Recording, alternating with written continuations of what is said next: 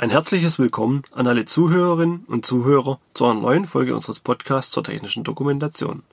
Mein Name ist Florian Schmieder und ich bin bei der GFT Akademie verantwortlich für den Bereich der technischen Dokumentation. Aufgrund der bevorstehenden Urlaubszeit springe ich diese Woche mit einer Sonderfolge für meinen Kollegen ein. Heute gibt es wieder einmal eine Folge zur Reihe Betriebsanleitung erstellen. Ich war gestern wegen einem Projekt bei einem Kunden und mir wurde dort eine interessante und häufige Frage gestellt, die ich heute in dieser Folge klären möchte. Welche Inhalte einer Anleitung werden seitens des Gesetzgebers gefordert? Diese Folge beschäftigt sich viel mit der Maschinenrichtlinie und dem Produktsicherheitsgesetz. Entsprechend werde ich aus den jeweiligen Gesetzestexten viele Passagen zitieren und erläutern. Ich beziehe mich dabei auf die am 9.7.2019 aktuellen Fassungen der Texte. Normen sollen ihre Zielgruppen unterstützen, bessere und sichere Produkte zu entwickeln und zu konstruieren.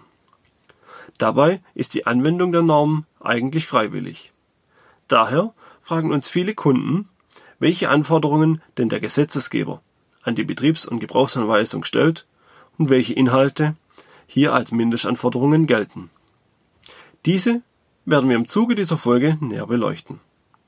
Wie bereits in der zweiten Folge meiner Reihe Normenrecherche erläutert, ist die Einhaltung von Normen prinzipiell erstmal freiwillig. Prinzipiell freiwillig deshalb, weil es kein Gesetz gibt, das die Einhaltung der Normen direkt erzwingt. Jedoch führen mehrere Gründe dazu, dass es viele Vorteile oder Gründe gibt, Normen zu berücksichtigen und einzuhalten. Daher möchte ich auf jeden Fall nochmals klarstellen, dass die Einhaltung von Normen sinnvoll und in manchen Situationen zwingend erforderlich ist. Sollte Ihr Unternehmen nach einer Norm, beispielsweise nach ISO 9001 zertifiziert sein, können Sie nicht ohne weiteres von einem Tag auf den nächsten die Norm ignorieren. Dies könnte in Gerichtsprozessen als arglistige Täuschung gegenüber Ihrer Kunden bewertet werden. Auch wird die Einhaltung von Normen vor Gericht und während Gerichtsprozessen als Indizien für das sorgfältige Arbeiten bewertet. Das Unternehmen orientiert sich durch die Einhaltung von Normen am aktuellen Stand der Technik. Daher kann dies zur Reduzierung von Strafen führen. Oder kurz, es ist auf jeden Fall sinnvoll, sich an den Normen zu orientieren. Aber diese Folge soll kein Aufguss einer alten Folge sein, sondern sich mit den geforderten Inhalten von Richtlinien und Gesetzen auseinandersetzen. Sprich, welche Inhalte einer Anleitung fordert der Gesetzgeber? Im Zuge dessen betrachten wir dabei das Gesetz über die Bereitstellung von Produkten auf dem Markt oder kurz Produktsicherheitsgesetz genannt. Weiterhin schauen wir uns die Maschinenverordnung, auch bekannt als Maschinenrichtlinie, die Niederspannungsrichtlinie und die EMV-Richtlinie an. Diese Gesetze und Richtlinien habe ich ausgewählt, da die meisten Hörer aus diesen Bereichen kommen bzw. von diesen am meisten betroffen werden. Natürlich gibt es noch eine große Vielzahl an weiteren Richtlinien und Gesetzen, die Vorgaben haben. Meist wird jedoch auf eines der oben genannten Gesetze oder Richtlinien verwiesen und daraus zitiert. Auch werde ich nicht weiter auf harmonisierte Normen und deren Vermutungswirkung eingehen, da ich dies ebenfalls bereits in der zweiten Folge meiner Reihe Normenrecherche behandelt habe. All diese Richtlinien und Gesetze sind übrigens im Internet frei aufrufbar.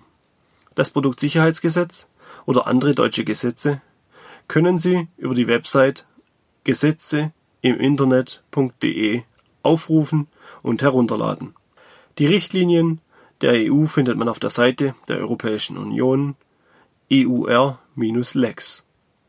Beide Links schreibe ich in die Beschreibung. Wir beginnen direkt mit dem Produktsicherheitsgesetz. Öffnet man dieses über die offizielle Website, bekommt man auf der ersten Seite des Gesetzes Informationen, welche Richtlinien mit diesem Gesetz umgesetzt werden sollen. Schaut man sich diese Liste an, findet man einige bekannte Richtlinien, die ich bereits erwähnt habe. Die erste dort aufgeführte Richtlinie ist die Richtlinie über die allgemeine Produktsicherheit. Denn das Produktsicherheitsgesetz ist auf einer Richtlinie der EU entstanden. Folglich sind diese Anforderungen für alle Mitgliedstaaten der EU gültig, nicht nur für die Bundesrepublik Deutschland. Erfüllen Ihre Produkte also die Anforderungen des Produktsicherheitsgesetzes? Erfüllen sie diese EU-weit? Der zweite Punkt bezieht sich auf die Niederspannungsrichtlinie. Der dritte auf die ATEX-Richtlinie. Nummer 7 betrifft die Maschinenrichtlinie. Sprich, das Produktsicherheitsgesetz bezieht sich auf viele Richtlinien, was dessen Wichtigkeit unterstreicht. Aber wie es mit Gesetzen und Papieren im Allgemeinen so ist, sind diese Dokumente langlebig und dadurch teilweise veraltet. Sollten Sie also eine der Nummern nicht zuordnen können, empfehle ich Ihnen, diese über eine Suchmaschine zu suchen. Denn beispielsweise ist die Nummer der Niederspannungsrichtlinie im Gesetz veraltet, da die Niederspannungsrichtlinie inzwischen überarbeitet und mit einer neuen Nummer erschienen ist. Schauen wir uns also die Inhalte des Produktsicherheitsgesetzes an. Eines der ersten und wichtigsten Kapitel ist Paragraph 1 Anwendungsbereich. Hier wird definiert, für welche Produkte das Produktsicherheitsgesetz gilt und für welche nicht. Schon der erste Absatz sagt aus, dass das Gesetz für alle Produkte gilt, die im Rahmen einer Geschäftstätigkeit auf dem Markt bereitgestellt, ausgestellt oder erstmals verwendet werden. Sprich, für alle normalen Produkte, egal ob Farbdose, MP3-Player, PC oder Maschine. Absatz 3 führt dann die Ausnahmen auf. Hier zu nennen sind gebrauchte Produkte, Lebensmittel, Medizinprodukte im Sinne von Paragraph 3 Medizinproduktegesetz oder Produkte für militärische Zwecke. Wir sehen also, dass Maschinen und Anlagen ganz klar unter das Produktsicherheitsgesetz fallen, genauso wie andere Produkte, die eine Beschreibung benötigen. Durchsucht man das Produktsicherheitsgesetz nach dem Begriff Anleitung, finden wir in Abschnitt 2 Paragraph 3 Allgemeine Anforderungen an die Bereitstellung von Produkten auf dem Markt einige Treffer. Liest man diesen Paragraphen durch, erkennt man die Bedeutung der Anleitung für das Gesetz. Ein Produkt darf zunächst nur auf dem Markt bereitgestellt werden, wenn es bei bestimmungsgemäßer oder vorhersehbarer Verwendung die Sicherheit und Gesundheit von Personen nicht gefährdet.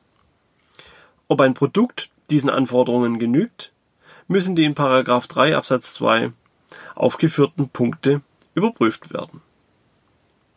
Dort steht betreffend von Anleitungen unter Nummer 1 die Eigenschaften des Produktes einschließlich seiner Zusammensetzung, seine Verpackung, die Anleitungen für seinen Zusammenbau, für die Installation und die Wartung und die Gebrauchsdauer. Und unter Nummer 3 die Aufmachung des Produktes, seine Kennzeichnung, die Warnhinweise, die Gebrauchs- und Bedienungsanleitung, die Angaben zu seiner Beseitigung sowie alle sonstigen produktbezogenen Angaben oder Informationen. Weiter steht in § 3 Absatz 4 sind bei der Verwendung, Ergänzung oder Instandhaltung eines Produktes bestimmte Regeln zu beachten, um den Schutz von Sicherheit und Gesundheit zu gewährleisten, ist bei der Bereitstellung auf dem Markt hierfür eine Gebrauchsanleitung in deutscher Sprache mitzuliefern sofern in den Rechtsverordnungen nach § 8 keine anderen Regelungen vorgesehen sind. Zusammengefasst bedeutet dies für uns: Die Anleitung muss gemäß Produktsicherheitsgesetz Informationen haben zu bestimmungsgemäßem Gebrauch, der vorhersehbaren Verwendung und logischerweise der vorhersehbaren Fehlverwendung, Angaben zur Zusammensetzung, Angaben zur Verpackung, Angaben zu Zusammenbau, Installation und Wartung, Angaben zur Gebrauchsdauer, Angaben zu Sicherheits- und Warnhinweisen, produktbezogene Informationen und Angaben, Angaben zur Beseitigung, also zur Entsorgung des Produktes, Regeln zur Erhaltung des Schutzes von Sicherheit und Gesundheit und die Anleitung muss in deutscher Sprache verfasst sein. Und hier gleich eine Anmerkung von mir für Zuhörer, die vertraglich vereinbaren, dass Kunden nur eine englische Anleitung erhalten. Das deutsche Produktsicherheitsgesetz legt fest, dass Anleitungen für Deutschland in Deutsch abzufassen sind. Das Gesetz ist die nationale Umsetzung einer EU-Richtlinie. Somit gibt es das Gesetz mit dieser Anforderung in jedem anderen Mitgliedstaat der EU. Die Auslieferung einer englischen Anleitung für beispielsweise Italien verstößt somit gegen das Gesetz. Entsprechend kann es zu Bußgelder oder anderen Strafen kommen. Und wir bleiben auch gleich bei diesem Thema. Denn die einzige andere Stelle, an der man das Wort Anleitung im Gesetzestext findet, ist unter Abschnitt 10, Paragraph 39 Bußgeldvorschriften. Dort steht unter Absatz 1 ordnungswidrig handelt, wer vorsätzlich oder fahrlässig und dann hier unter der Nummer 2 entgegen Paragraph 3 Absatz 4 eine Gebrauchsanleitung nicht, nicht richtig, nicht vollständig, nicht in der vorgeschriebenen Weise oder nicht rechtzeitig mitliefert. Unter vorgeschriebener Weise versteht man hier auch die Landessprache. Hier haben wir es also schwarz auf weiß. Und in Absatz 2 steht auch, wie das Ganze geahndet werden darf. Dort steht, dass dies mit einer Geldbuße bis zu 10.000 Euro geahndet werden kann. Und dies wohlgemerkt je Produkt. Wenn Sie diese Ordnungswidrigkeit mehrfach begehen, kommen die Kosten natürlich mehrfach auf Sie zu. Lesen wir nun etwas weiter im Gesetzestext. Dort gibt es unter Paragraph 5 Normen und andere technische Spezifikationen. Unter diesem Punkt steht direkt in Absatz 1 bei der Beurteilung, ob ein Produkt den Anforderungen nach Paragraph 3 Absatz 2 entspricht, können Normen und andere technische Spezifikationen zugrunde gelegt werden. Sprich, hier wird wieder auf Normen verwiesen. Und der Paragraph, auf den sich hier bezogen wird, ist der vorhin zitierte Paragraph, der die Anleitung aufführt, womit wir wieder den Bogen schließen können. Muss eine Anleitung entsprechend Paragraph 3 Absatz 2 bewertet werden, können Normen herangezogen werden. So die DIN EN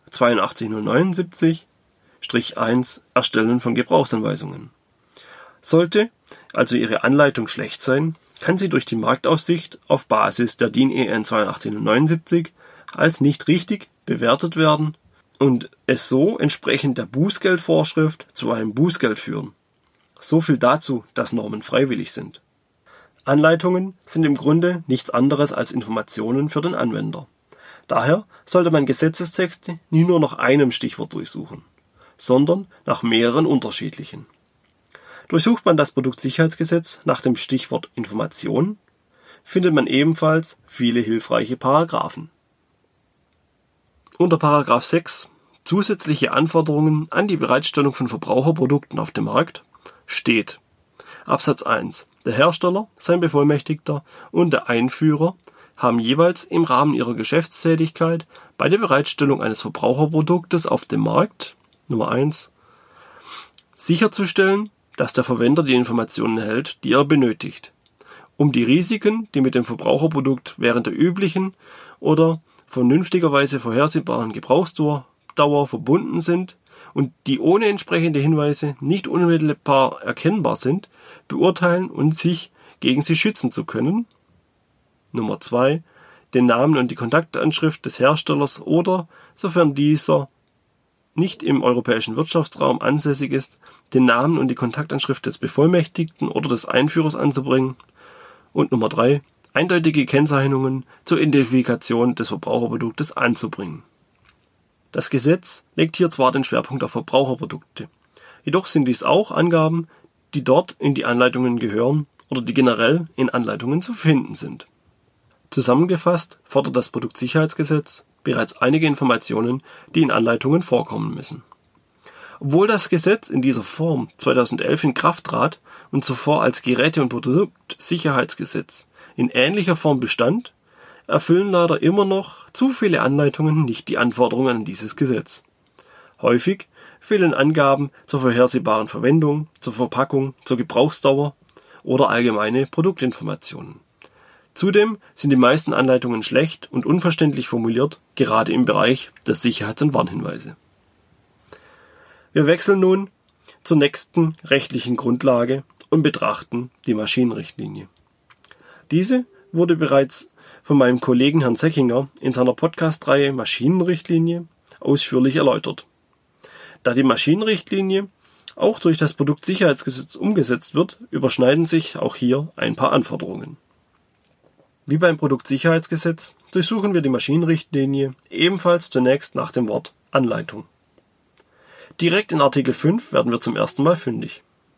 Dort steht unter Absatz 1 Nummer 1 der Hersteller oder sein Bevollmächtigter muss vor dem Inverkehrbringen und oder der Inbetriebnahme einer Maschine und dann unter Buchstabe C insbesondere die erforderlichen Informationen wie die Betriebsanleitung zur Verfügung stellen. Sprich, die Anleitung zur Maschine muss beim Inverkehrbringen oder bei der Inbetriebnahme der Maschine vorliegen.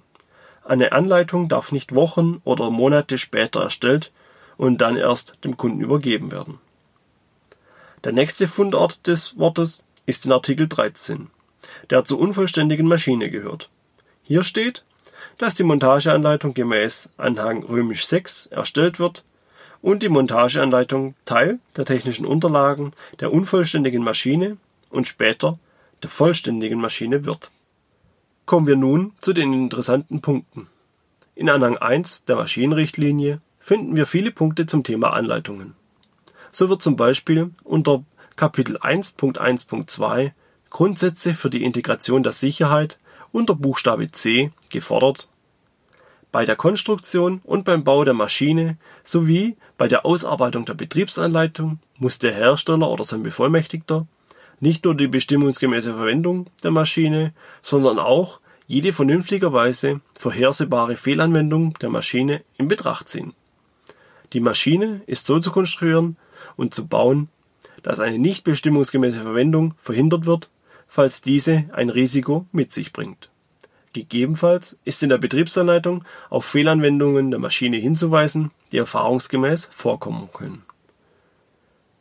Diese Angabe wird hier ausdrücklich gefordert. Der Hersteller muss darauf eingehen.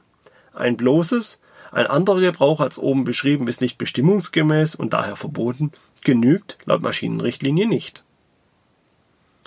Wenn wir die Richtlinie weiter überprüfen, finden wir unter Kapitel 1.1.5 Konstruktion der Maschine im Hinblick auf die Handhabung weitere Anforderungen an die Anleitung. Dieses Kapitel bezieht sich dabei auf den Transport der Maschine und fordert, dass die Handhabung beim Transport entsprechend der Betriebsanleitung sicher sein muss. Sprich, es werden hier ganz klar Informationen für die Lebensphase Transport gefordert. Angaben, die auch oft weggelassen werden, da die Maschine ja vom eigenen Personal transportiert wird. Des Weiteren werden Informationen für die Aufstellung und Montage gefordert, um dort Risiken zu vermeiden. Auch hier hilft die Aussage nichts, dass diese Tätigkeit vom eigenen Personal gemacht werden. Denn auch hier kann es Berufsanfänger oder ähnliche Benutzer geben, die Informationen dafür benötigen. Oder es könnte nachträglich notwendig sein, dass der Kunde die Maschine umstellen muss. Und ich bezweifle, dass er dazu den Hersteller beauftragen wird. Im Anhang 1 gibt es außerdem das Kapitel 1.7 Informationen. Dieses Kapitel beschäftigt sich nur mit Warnhinweisen, Informationseinrichtungen der Betriebsanleitung und den Kennzeichnungen der Maschine. Da das komplette Kapitel mehrere A4-Seiten umfasst, möchte ich es an dieser Stelle nur kurz zusammenfassen aber ich empfehle jedem, das Kapitel mal eigenständig durchzulesen.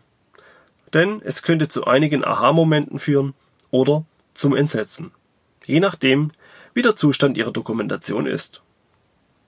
Unter Kapitel 1.7.4.2 Inhalte der Betriebsanleitung finden wir die geforderten Mindestinhalte für Betriebsanleitungen. Dazu gehören a.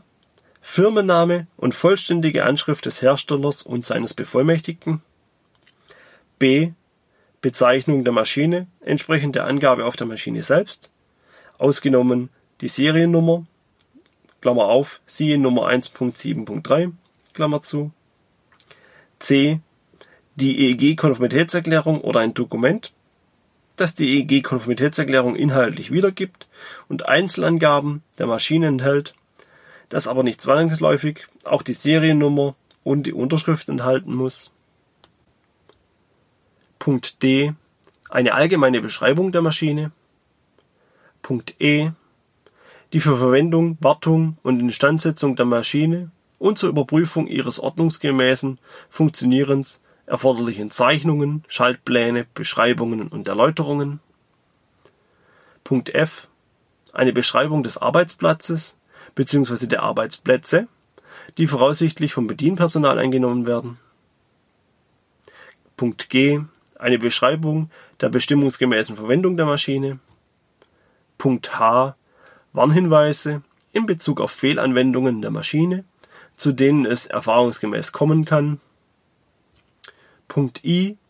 Anleitungen zur Montage, zum Aufbau und zum Anschluss der Maschine, einschließlich der Zeichnungen, Schaltpläne, der Befestigungen sowie Angabe des Maschinengestells oder der Anlage, auf das bzw. in die, die die Maschine montiert werden soll. Installations- und Montagevorschriften zur Verminderung von Lärm und Vibrationen. Buchstabe K. Hinweise zur Inbetriebnahme und zum Betrieb der Maschine sowie erforderlicherfalls Hinweise zur Ausbildung bzw. Einarbeitung des Bedienpersonals. Buchstabe L Angaben zu Restrisiken, die trotz der Maßnahmen zur Integration der Sicherheit bei der Konstruktion, trotz der Sicherheitsvorkehrungen und trotz der ergänzenden Schutzmaßnahmen noch verbleiben. Buchstabe M Anleitung für die vom Benutzer zu treffenden Schutzmaßnahmen, gegebenenfalls einschließlich der bereitzustellenden persönlichen Schutzausrüstung. Buchstabe N Die wesentlichen Merkmale der Werkzeuge, die an der Maschine angebracht werden können. Buchstabe O Bedingungen, unter denen die Maschine die Anforderungen an die Standsicherheit beim Betrieb, beim Transport, bei der Montage, bei der Demontage, wenn sie außer Betrieb ist, bei Prüfungen sowie bei vorhersehbaren Störungen erfüllt. Buchstabe P Sicherheitshinweise zum Transport, zur Handhabung und zur Lagerung mit Angabe des Gewichts und ihrer verschiedenen Bauteile, falls sie regelmäßig getrennt transportiert werden muss. Bei Unfällen oder Störungen erforderliches Vorgehen, falls es zu einer Blockierung kommen kann, ist in der Betriebsleitung anzugeben, wie zum gefahrlosen Lösen der Blockierung vorzugehen ist. Buchstabe R Beschreibung der vom Benutzer durchzuführenden Einrichtungs- und Wartungsarbeiten sowie der zutreffenden vorbeugenden Wartungsmaßnahmen. Buchstabe S Anweisungen zum sicheren Einrichten und Warten einschließlich der dabei zu treffenden Schutzmaßnahmen. Buchstabe T Spezifikationen der zu verwendenden Ersatzteile, wenn diese sich auf die Sicherheit und Gesundheit des Bedienungspersonals auswirken. Buchstabe U Angaben zur Luft Schallemissionen der Maschine.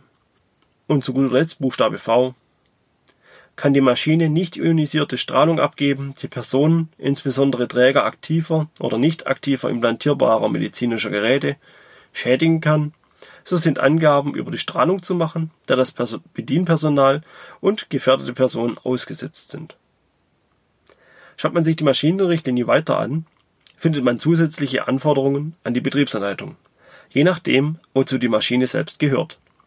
So fordert die Maschinenrichtlinie beispielsweise Informationen zur Reinigung bei Nahrungsmittelmaschinen oder Angaben zu Schwingungswerten bei handgehaltenen oder handgeführten tragbaren Maschinen. Wie bereits erwähnt, kürze ich an dieser Stelle nun die Anforderungen der Maschinenrichtlinie ab und verweise auf die Folgen meines Kollegen.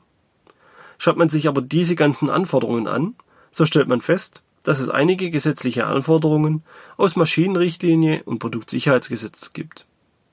Beide schreiben ähnliche Informationen vor und sind auch sehr deckungsgleich mit der DIN EN 82079-1. Schauen wir uns zum Schluss der Folge noch die Niederspannungsrichtlinie und die EMV-Richtlinie an. Welche Anforderungen stellen diese an eine Anleitung? Und fordern sie überhaupt eine Anleitung? Die Suche in den beiden Richtlinien bringt nur wenig Ergebnisse. Aber beide Richtlinien fordern eine Betriebsanleitung. Und zwar auch, dass diese in den Sprachen der Verbraucher oder Endbenutzer abgefasst sind und von diesen leicht verstanden werden kann. Sprich, auch hier wird eine Anleitung in Landessprache gefordert. Weiterhin fordert die EMV-Richtlinie, dass dem Gerät Angaben beigefügt werden müssen, die bei Montage, Installation, Wartung oder Betrieb beachtet werden müssen und ein Verwendungszweck angegeben werden muss. Diese Anforderungen werden in den beiden Richtlinien aber nicht weiter spezifiziert. Da das Produktsicherheitsgesetz sich jedoch auf diese Richtlinie bezieht, kann man dies so interpretieren, dass mindestens die Anforderungen aus dem Produktsicherheitsgesetz gelten. Wie Sie sehen, sind die Anforderungen aus Richtlinien und Gesetze teilweise sehr unterschiedlich.